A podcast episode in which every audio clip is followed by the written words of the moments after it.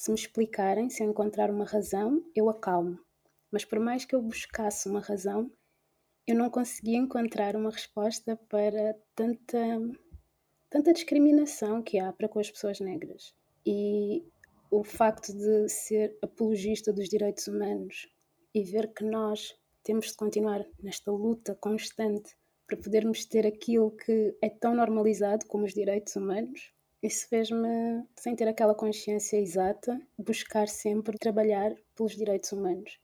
Até que ao dia de hoje eu percebo que no fundo o que eu queria e continuo a querer é justiça, é igualdade para pessoas como nós.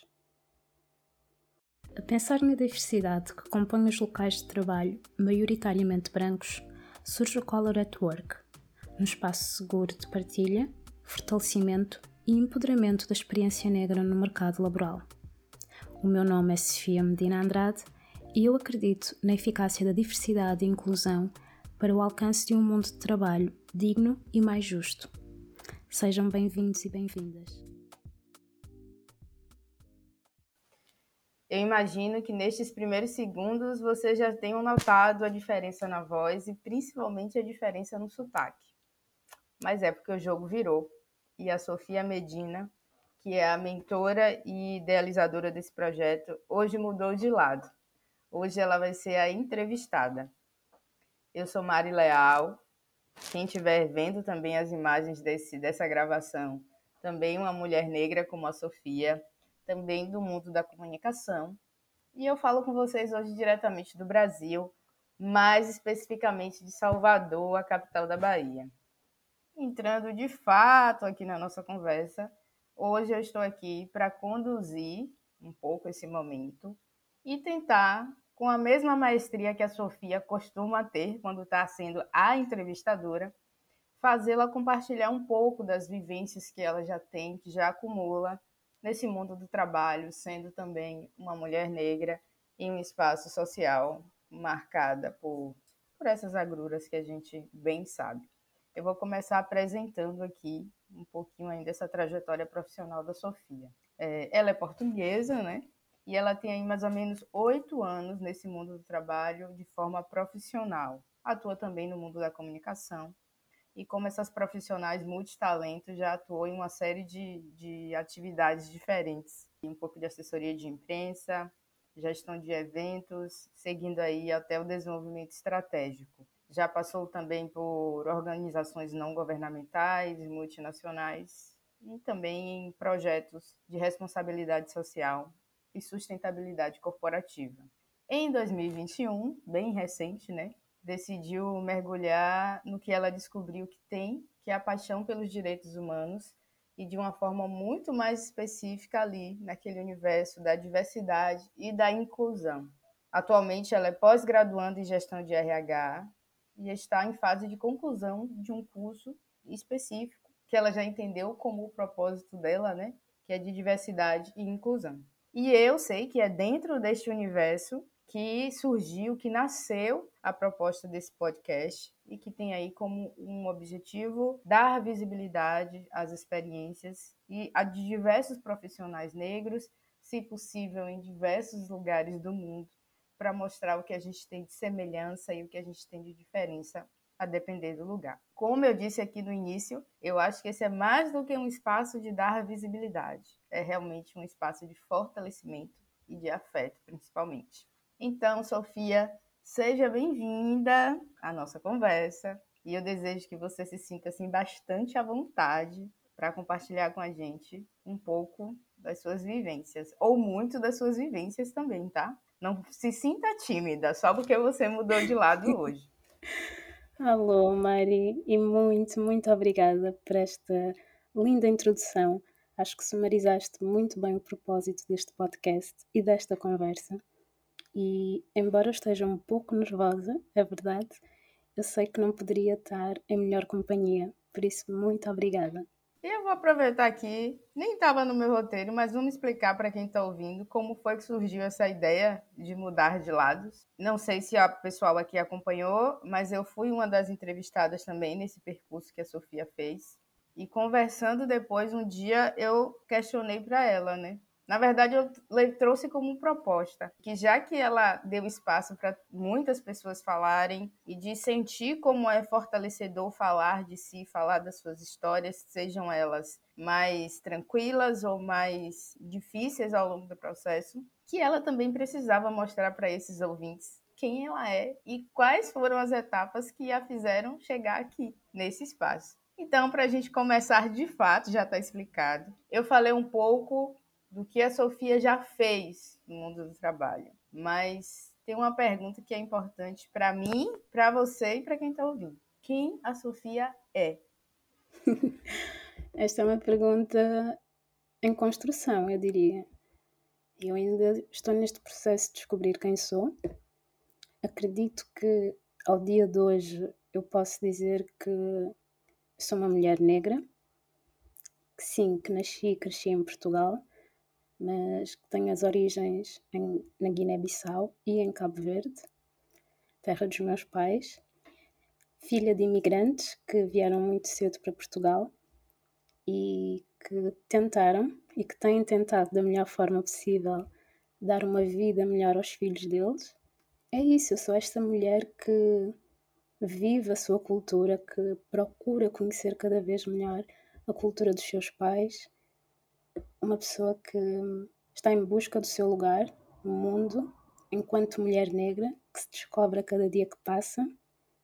Eu acredito que sou muito ligada às minhas causas, àquilo que são as minhas crenças, e que tento sempre arranjar forma de vivenciar estes meus valores, sejam eles na minha vida privada ou pessoal. Daí também todo o percurso que eu vim a ter a nível profissional, ter sido sempre muito ligado a causas, sejam eles direitos humanos, seja a diversidade e inclusão agora. É sempre muito nesta busca de tentar aliar aquilo que é o meu propósito como pessoa à minha profissão. Então eu diria que sim, que sou esta pessoa. Há quem diga que eu, que eu romantizo muito. Mas eu acho que não, ainda não encontrei outra forma de, de estar na vida, senão acreditar que é uma busca por os nossos propósitos, por colocar o nosso propósito em tudo o que fazemos. Na sua resposta, você falou sobre suas causas, suas crenças e valores. Pode dar um exemplo de cada um aí para nós? Ou eles se unem? Eu acho que eles se unem porque eu acredito muito naquilo que é a defesa dos direitos humanos. Isto porquê? Porque sendo mulher negra, vindo de uma família de pessoas negras, eu vi muita injustiça em relação àquilo que é ser negro no mundo. Seja ser mulher, seja ser homem, seja ser pessoa em transição. Eu vi e senti na pele o que é. e sempre me deixou muito irritada. E sempre mexeu muito comigo. Porque, por mais que eu tentasse, eu não conseguia encontrar justificação para isso. Ou seja, não, não me fazia sentido. E eu sou uma pessoa que, se me explicarem, se eu encontrar uma razão, eu acalmo mas por mais que eu buscasse uma razão, eu não conseguia encontrar uma resposta para tanta, tanta discriminação que há para com as pessoas negras. E o facto de ser apologista dos direitos humanos e ver que nós temos de continuar nesta luta constante para podermos ter aquilo que é tão normalizado como os direitos humanos, isso fez-me sem, sem querer, eu acho, sem ter aquela consciência exata, buscar sempre trabalhar pelos direitos humanos. Até que ao dia de hoje eu percebo que no fundo o que eu queria e continuo a querer é justiça, é igualdade para pessoas como nós. Você está falando nesse lugar de fazer justiça e a gente, eu vi, a gente viu aqui na sua apresentação que você fez uma mudança, né, uma guinada profissional. Então eu quero saber se você já se sente fazendo essa justiça sem deixar de lado esse lugar de que a sua presença nesse espaço também é uma justiça, né? Porque você é o alvo e o objeto ao mesmo tempo disso que você tenta fazer. Mas eu quero saber, nesse espaço que você está atuando agora, que é nessa, nesse lugar do RH, dos direitos humanos, como é que essa ideia de fazer justiça orienta o seu fazer profissional de fato, sendo que você também é o objeto disso tudo? É verdade. Bom, eu atualmente eu sou eu trabalho em recrutamento, em seleção e recrutamento. Sou uma consultora parte do meu trabalho é de facto encontrar os melhores candidatos para as posições que os nossos clientes pedem. E eu sinto que o que eu tento fazer é olhar para o candidato, independentemente da fotografia que está ali no CV, independentemente da fotografia, da localização geográfica, eu olho e tento sempre ver as pessoas como seres humanos, pelas suas qualidades e puxar por elas também pelaquilo que são as suas qualidades, independentemente daquelas características que ambas sabemos que normalmente são utilizadas como fatores de exclusão. Esse para mim é o meu senso de justiça, esse para mim é, é o conceito ou a forma como eu acho que os processos de seleção deveriam de ser feitos. Ou seja, toda a gente poderia sentir que, ok, eu vi esta vaga, eu sinto que tenho as características que são exigidas, eu vou candidatar-me. E saber que o processo de seleção e de recrutamento seria feito de forma justa, olhando para as competências que a pessoa tem, o potencial que a pessoa tem e, de facto, a mais-valia que essa pessoa pode vir dar à sua empresa, à possível empresa que vai integrar, ou mesmo local de trabalho, independentemente de qual seja, sem ter fatores de exclusão que sejam como a cor da pele, o género, a localização geográfica, simplesmente tendo a competência e as características interpessoais da pessoa. No meu trabalho, o que eu tento fazer é muito isso. Eu tento ser aquilo que eu considero que devia de ser a norma.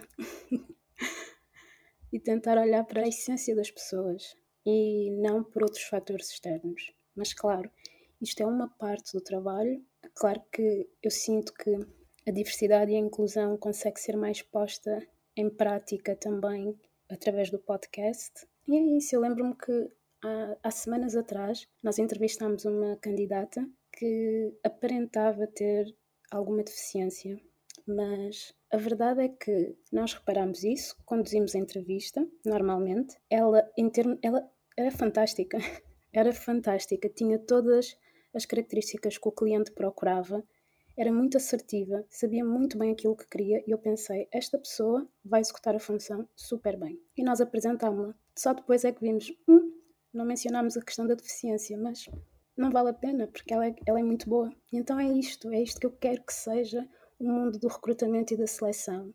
Um mundo no qual nós possamos ver o candidato, tem as características, vai. Ah, uma pessoa que tem deficiência, isto é, é algo mínimo.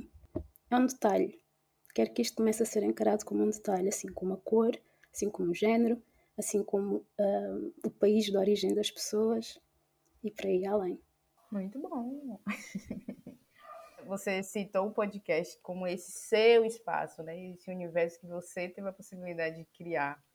Então, conta assim pra gente como foi que surgiu essa ideia, de onde é que veio, quais foram as mobilizações internas assim que te levaram a de fato ah, vou concretizar isso para além de qualquer medo, para além de qualquer sensação de insegurança, vou colocar isso no mundo. Conta aí para a gente como foi esse processo, da ideia, do processo de criação, se você puder falar também como é esse processo de produção, até da seleção mesmo dessas pessoas. Conta para a gente um pouquinho, que afinal quem está ouvindo aqui com certeza não é a primeira vez, né?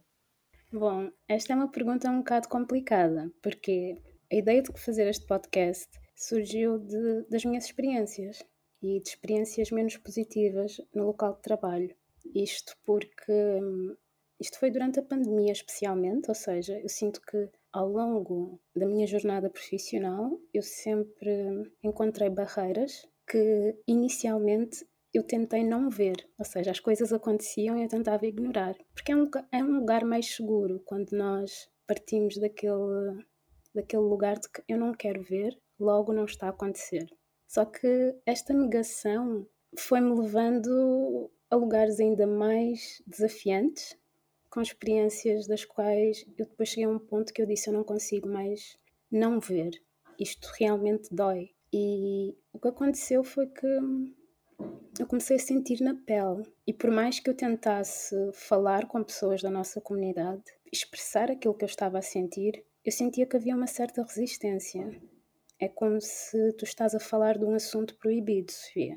Isto aqui nós não temos, não há espaço para falarmos sobre isso, porque esta é a realidade, nós temos de ser fortes. E eu fui seguindo nesta tentativa de ser forte, até que as experiências foram tão fortes que ao mesmo chegou um ponto que eu não consegui ser mais forte. Quando eu digo forte, é forte entre aspas.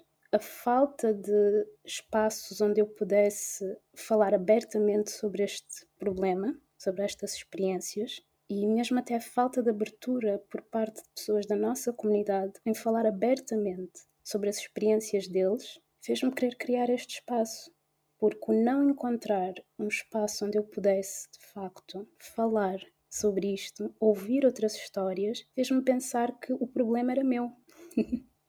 eu sempre pensei, então, eu é que não sou boa o suficiente. Porque quando eu falava e dizia isto me está a acontecer, as pessoas diziam: Ah, se tu fores boa o suficiente, ninguém vai mexer contigo, ninguém te vai atacar. Tu não lhes podes dar oportunidade. E a forma de não dares oportunidade é seres a melhor. E inicialmente uma pessoa ouve isto, pelo menos eu ouvia e pensava, ok, então eu tenho de ser a melhor. Mas chegou uma altura que eu comecei a questionar-me: será que eu quero ser mesmo a melhor? E depois eu comecei a pensar: eu quero apenas ser humana, poder ser uma pessoa que age normalmente, que dá o seu melhor e que este dar o seu melhor é o suficiente. Eu não quero estar em guerra com o mundo. E foi isso, foi esta falta de. E também foi outra coisa, o facto de eu ter chegado no meu limite, que quando eu digo chegar ao meu limite foi ter ficado doente, foi o ter forçado tanto, foi ter aguentado tanto, tantas coisas, tantas microagressões. Porque depois a questão é, todas estas experiências que eu tive foram sempre foram muito diversas, foram muito criativas. Tanto que quando nós não, pelo menos o que eu sinto é que quando nós não falamos sobre esta situação, não paramos para refletir não temos um apoio em relação a esta, este tipo de experiências, é difícil, torna-se difícil reconhecer o que está realmente a acontecer. Então nós vamos aguentando, aguentando. E chegou uma altura que eu não consegui aguentar mais.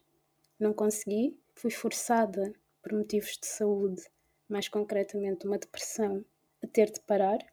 E durante todo este processo, ter de reconhecer o que estava a acontecer, ter de reconhecer que eu estava a ficar adoecida por todas estas experiências que me fez parar e reconhecer o que é que estava a acontecer, admitir a mim mesma que eu tinha de parar, mas ao mesmo tempo decidir que eu não quero que ninguém passe por isto.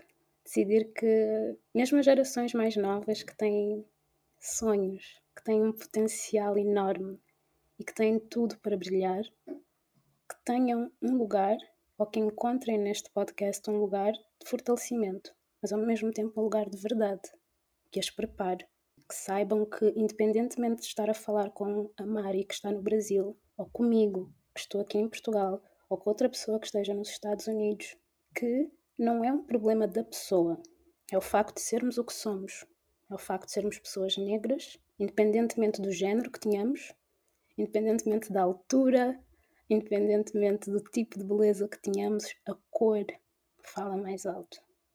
O facto de termos esta cor vai fazer com que sejamos mais suscetíveis a certos tipos de experiências. Por isso, o que eu quero é preparar as pessoas, fazer com que elas não se sintam como eu me senti, mal, pensar que eu não era suficiente, pensar que eu tinha de mudar aquilo que eu sou para me adaptar, sentir-me constantemente inadequada e, e, e ficar em guerra comigo mesma. Porque quando nós tentamos mudar a nossa essência, quando tentamos constantemente adaptar-nos e tornar-nos naquilo que não somos, isso já é um caminho para a doença. Isso já é um caminho para ou uma abertura para a violência. E não é isto que eu quero. Por isso, sim, decidi criar este espaço para poder dar voz às pessoas, aprender com elas, porque eu sinto que eu aprendo imenso, imenso. E esperar que outras pessoas possam aprender da mesma forma que eu tenho aprendido e que se fortaleçam da mesma forma que eu me estou a fortalecer. Sofia, eu não sei se você se sente já, até porque foi recente, segundo seu relato, à vontade para compartilhar essa experiência, como ela realmente aconteceu. Fica aí o espaço caso você tenha já força suficiente dentro de você para isso. Caso não, se você puder assim fazer um paralelo entre a sua experiência com a de tantas outras pessoas que você já ouviu aqui, o que é que há de semelhante, independente de onde essas pessoas estão? E se você descobriu alguma especificidade dentro da sua vivência, né, que você já falou que não foi tão prazerosa, aliás, não foi nada prazerosa, e que você identifica como uma característica da forma como essas diferenças sociais se mostram aí em Portugal, propriamente dito. Então, essas duas questões em uma. Eu acho que me sinto confortável a falar, eu só não acho que seja algo agradável de se dizer, porque normalmente quando nós ouvimos as pessoas a falarem das suas experiências de trabalho, a maior parte das vezes é de forma positiva. E saber que eu não vou ter uma história positiva para contar deixa-me um bocado desconfortável, mas vou tentar.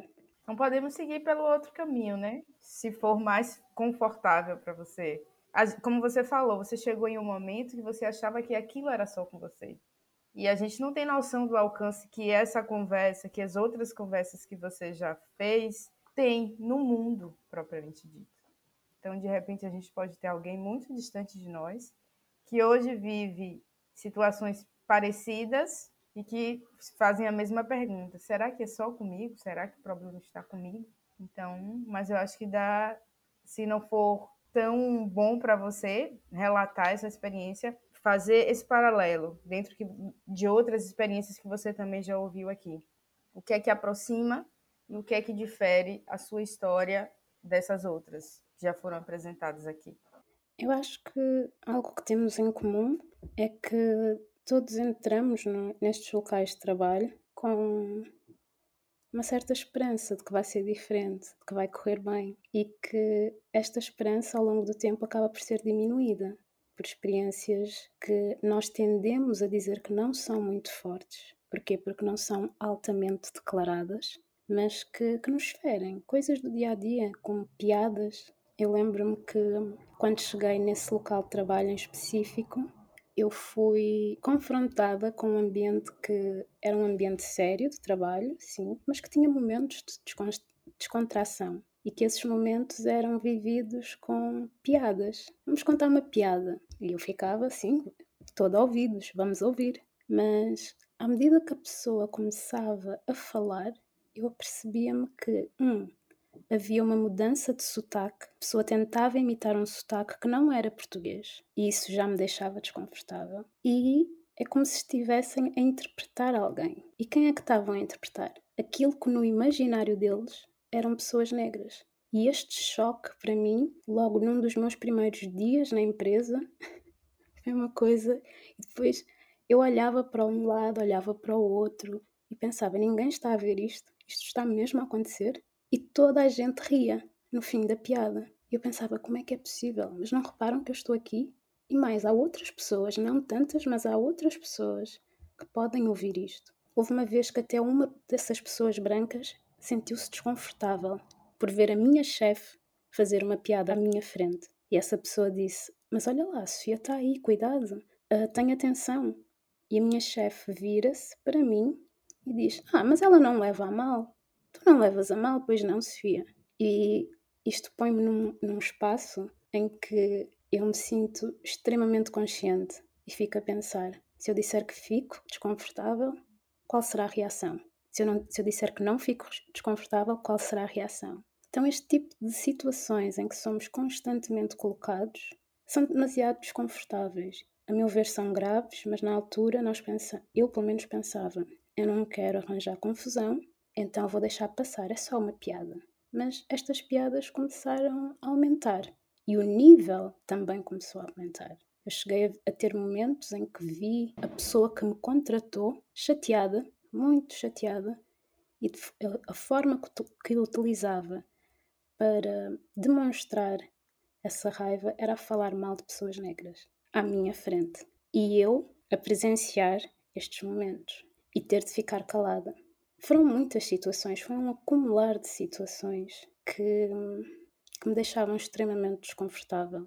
Acho que as mais comuns, acho que a, a, a experiência que eu tenho com, em comum com todos os outros convidados são as piadas no local de trabalho. Aqui em Portugal há muito costume de fazerem piadas com pessoas negras, as tais anedotas. Vou contar uma anedota e essa anedota é sobre pessoas negras há muito esse costume. Eu uso o meu cabelo ao natural e no local onde eu trabalhava havia um dress code. Então, os momentos no elevador eram sempre os momentos mais constrangedores, porque eu era a única mulher negra, com pessoas todas brancas no elevador e os olhares. Os olhares. Era como se as pessoas olhavam para a minha forma, para a forma como eu estava vestida, olhavam para o meu cabelo e era com um ar de nojo, como quem diz não faz sentido.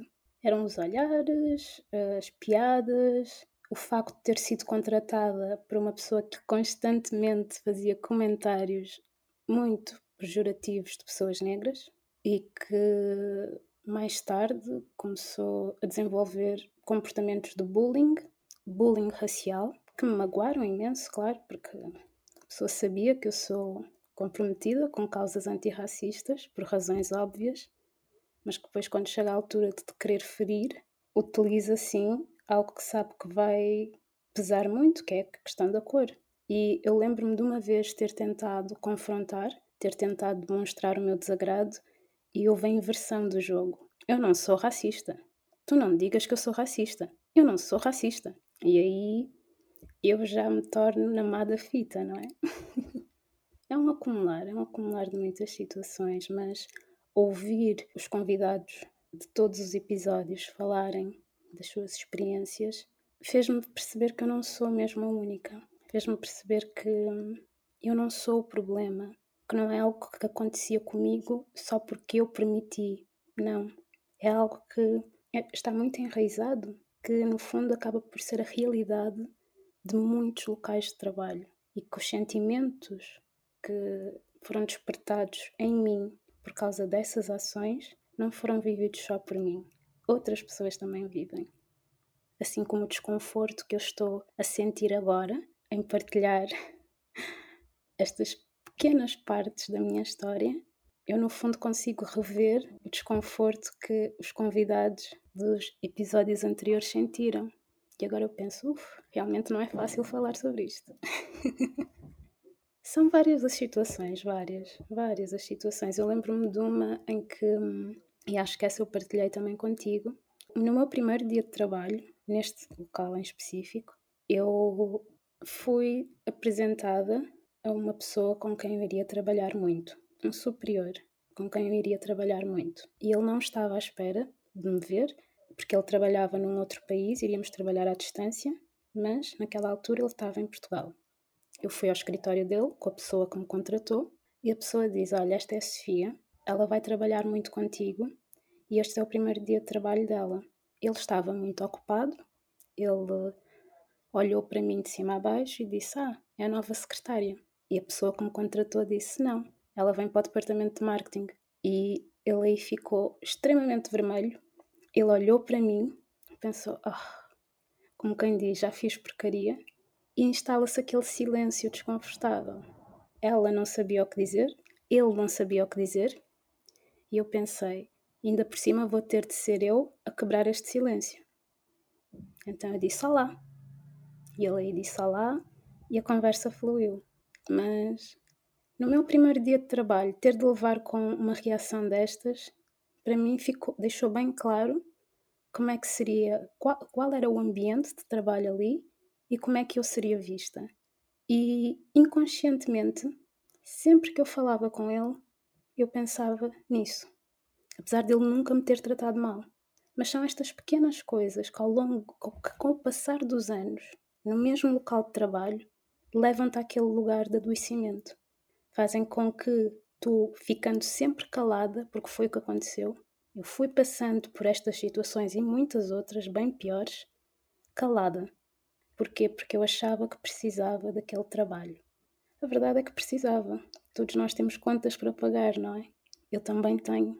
Mas eu coloquei tudo isso acima da minha saúde, acima da minha dignidade. Isso corroeu-me por dentro. Porque a nível interno era um. Era como se fosse uma dualidade que existia, um confronto constante que era eu estar a permitir que isso acontecesse, mas ao, por outro lado tinha a outra voz a dizer tu precisas de pagar as tuas contas, tu precisas do emprego. E as vozes das pessoas que me diziam que eu tenho de ser forte. Então, esta dualidade é uma dualidade que eu não quero que ninguém tenha de passar por. essa, essa dualidade, essa segunda voz, né, que diz seja forte porque você precisa, é, eu acho que sim, também concordo contigo. É uma semelhança que está em quase todas as histórias que a gente ouviu aqui você contar e tantas outras que a gente ouve e também as que a gente vive, né? Cada um vai se adaptando de uma forma, mas sempre há também um momento que é o estopim de dizer agora não dá mais. E também cada um expressa de uma maneira. Então eu quero dizer que eu sou solidária a você nessas suas vivências. Deu para perceber aqui que é complicado para você ainda expor, né, esse tipo de situação, porque às vezes parece que é vergonhoso para nós, ainda tem aquela de nossa, mas será que eu fui eu me comportando assim ou não? Quando a gente sabe que é um jogo que se retroalimenta, né? Tem um aspecto que é do social, os aspectos internos que a gente carrega, porque já está castigado, já está aquela ferida aberta, que é escavada mais e mais a, a, a, cada situação que a gente vive. E perceber como essas microviolências se transformam em algo imenso, né? E nos rouba de nós mesmos, às vezes. E aí eu vou aproveitar e passar aqui para a nossa próxima pergunta. Né? A gente está falando de uma estrutura de poder. A gente não está falando de um ato isolado deste, deste ou daquela pessoa. Não é? A gente não está falando de uma sensação isolada, mas de uma estrutura de fato de poder que está ali na base da forma como as vidas se organizam socialmente, mentalmente, emocionalmente. Então, para alguns se transforma em privilégio, para outros se transforma em dor.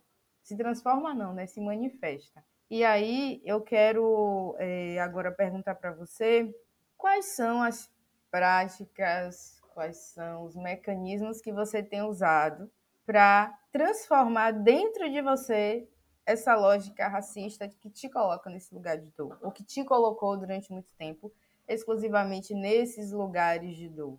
Então, como é como é esse processo assim? Aqui no Brasil, a gente colonizado, a gente usa também muita expressão, né, de descolonizar esse pensamento, descolonizar esse sentimento, mas pensando na lógica desse pensar, na lógica desse sentir, que é sempre ali você inferiorizado. Então eu quero saber de você como é que você tem trabalhado internamente para fazer esse movimento contrário, que ainda é, né, um movimento contrário, ainda é uma reação. Por, por hora a gente ainda precisa aceitar que é isso. É isso, é isso mesmo. Eu sinto que comigo começou com o meu processo de negritude, com a busca daquilo que é a minha negritude, de vivenciar a minha negritude, de a descobrir, de, de a celebrar. Então acho que foi começou com isso e o que me trouxe consciência me fez ver como é que eu sou vista pelo mundo, como é que o mundo nos vê, nos caracteriza e as limitações que nos coloca. Então foi mergulhar na minha negritude que me fez de facto começar a ganhar esta consciência, a leitura, claro, muita leitura, a aproximação de pessoas negras que também estão neste processo, muitas conversas contigo, porque tu me ensinas muito, é verdade, muito, muito. E acima de tudo, tu me ouves. Isso também tem uma grande, faz uma grande diferença. Terapia, muita terapia, sim. E é, quando eu falo da terapia, falo de uma terapia que teve processos, não é? Eu até cheguei a mudar de terapeuta e a ter outro, um, um, encontros diferentes e foi, eu digo que será mesmo este ganho de consciência da forma como o mundo nos vê e daquilo que nós somos. Isso fez-me olhar para mim de forma muito diferente. Fez-me ver que eu não sou desadequada como eu pensava que era, simplesmente eu estava em locais maioritariamente brancos, em que eu era, se não a única, das únicas pessoas negras no meio de pessoas brancas que tinham pouco ou nenhum conhecimento da cultura negra, que simplesmente tinham ideias daquilo que as pessoas negras eram. Assumiam, baseado em quê? Depois comecei a ver ideias pré-concebidas e que achavam-se no direito porque estavam num lugar de maioria, não é? Então achavam-se no direito de fazer certos comentários, de ter certas ideias, sem ter consciência de que eles mesmos precisavam de se desconstruir, de desaprender todas aquelas ideias erradas que ouviram e que cresceram a ouvir sobre pessoas negras. Então, foi, eu acho que começou tudo muito por aí, ganhar esta consciência e depois procurar por histórias de outras pessoas negras. Procurar por histórias, procurar por documentários, livros, tentar ver como é que estas pessoas relatam as suas vivências e ver, ok, então eu também não sou única. Estas pessoas passaram por estas situações em alturas bem piores, o que também me trouxe um certo choque por ver que ainda nos dias de hoje ainda há tanta coisa a acontecer em tabu, em forma de tabu, porque é vergonha, as pessoas não falam, ainda dentro da nossa comunidade. E aqui fazendo uma referência a Portugal em específico. Portugal é um país no qual o tema racismo ainda é tabu. Não há uma consciência a nível nacional de que este é um país racista. A negação ainda prevalece. Então isto dificulta muito, dificulta o diálogo, dificulta a liberdade de nós podermos nos expressar, porque sempre que tentamos somos calados e calados com consequências. Pois tudo isto tem consequência. Então, o que é que eu quero dizer? Ainda se vive a cultura do medo, porque nós sabemos que se falarmos, vão haver consequências. Vamos ser mal vistos. Então, esta consciência de tudo isto deixa-nos, pelo menos a mim, falo por mim, eu penso muito antes de falar, mas ao mesmo tempo eu estou muito ciente do que é que se passa e do local onde eu estou inserida e da realidade deste mesmo local. Então, é isto, é a procura por, um, pela minha negritude, isto fortalece-me. Aos dias de hoje posso dizer que estes episódios do podcast fortalecem-me, as conversas que tenho em off com os convidados fortalecem e em, mesmo ao fazer uh, as gravações, ao gravar os episódios, eu vou descobrindo coisas sobre estas mesmas pessoas. E como é que eu cheguei a estas pessoas? Começou por serem pessoas conhecidas. Por exemplo, eu a ti conheci-te na faculdade, quando fui fazer o intercâmbio em Salvador, ainda como estudante. Fui acompanhando de longe, é verdade, o teu percurso profissional, um percurso fantástico, Outras pessoas foram também colegas de faculdade, outros foram colegas de trabalho. As experiências que eu tive em outros países proporcionou-me também conhecer profissionais que eu admiro imenso, profissionais não brancos, dos quais eu não, também não tinha aquela oportunidade de ter estas conversas. Mas são profissionais que eu olho e digo, são muito bons naquilo que fazem. Então eu decidi falar com eles. E ao falar, fiquei, uau, como é que nós nunca falámos sobre isto? Pessoas que trabalharam no mesmo local que eu. Quando nós fizemos a gravação, eu pensei: como é que nós nunca falámos disto? Eu estava a passar pelo mesmo. Como? Então a ideia surgiu de eu não querer que as pessoas passassem por, pelo mesmo que eu passei e foi alimentando, para ser muito sincera. Foi, foi ganhando vida.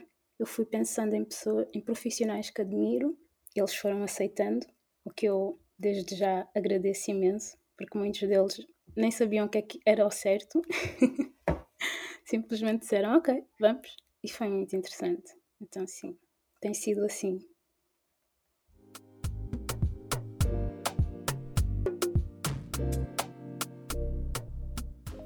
Que dica, que conselho, que comando, se a gente puder falar nesses termos, você deixa assim para outras pessoas negras e também não negras que estão nos ouvindo, porque a gente sabe que esse processo do racismo ele só vai ser realmente talvez desfeitos nós quando toda a sociedade compreender que todo mundo tem ganhos e, e perdas, né? Dentro desse sistema. Então, é um processo coletivo. Você falou aí, trouxe aí na sua fala, de como foi importante para você se descobrir como esse ser coletivo.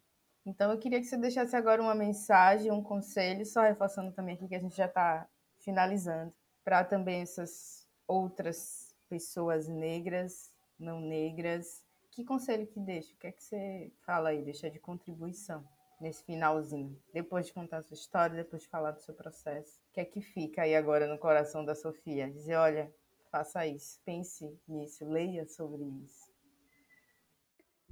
As pessoas negras eu diria às pessoas da comunidade negra, eu diria para, para tentarem sair deste lugar de eu tenho de aguentar, deste lugar de eu não tenho outra possibilidade.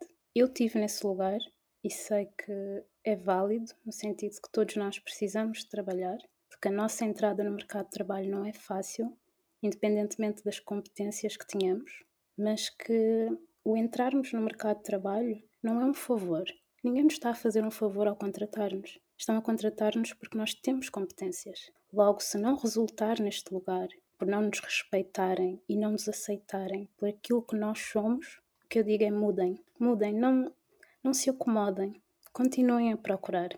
Pode custar, pode demorar encontrarmos um lugar que encontremos o respeito que tanto procuramos, mas vale a pena continuar a procurar, porque a nossa saúde mental está acima de tudo.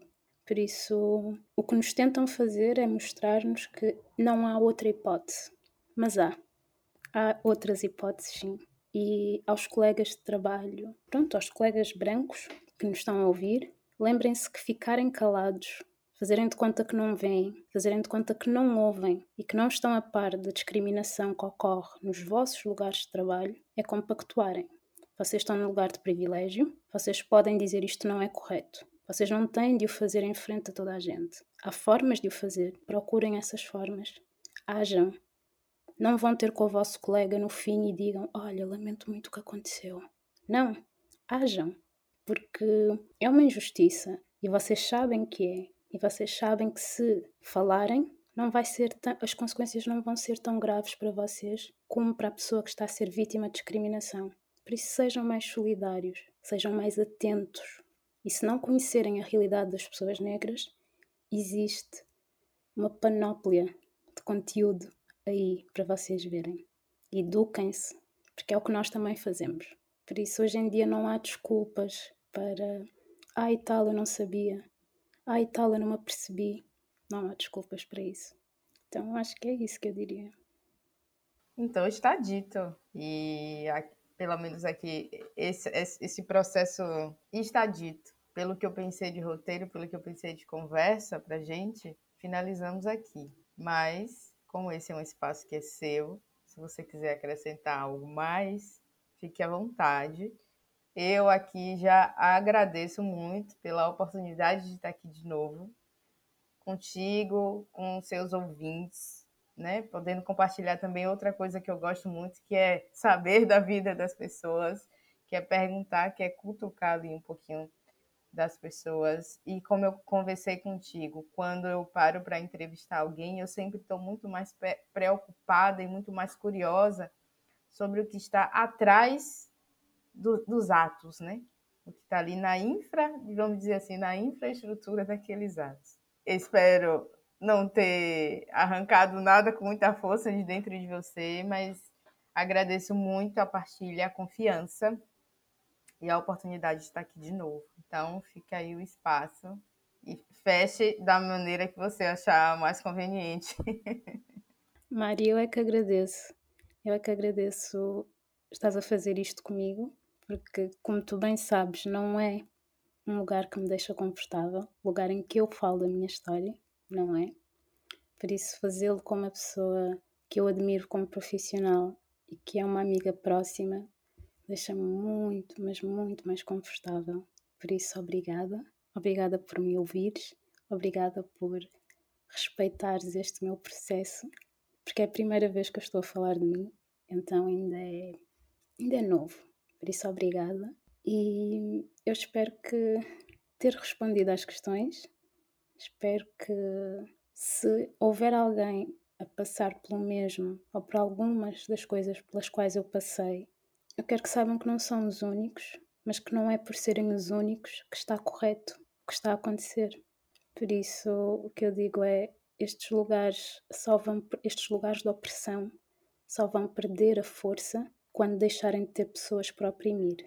Por isso, se não vos aceitarem, saiam saiam, procurem um lugar melhor, porque vocês merecem lugares melhores.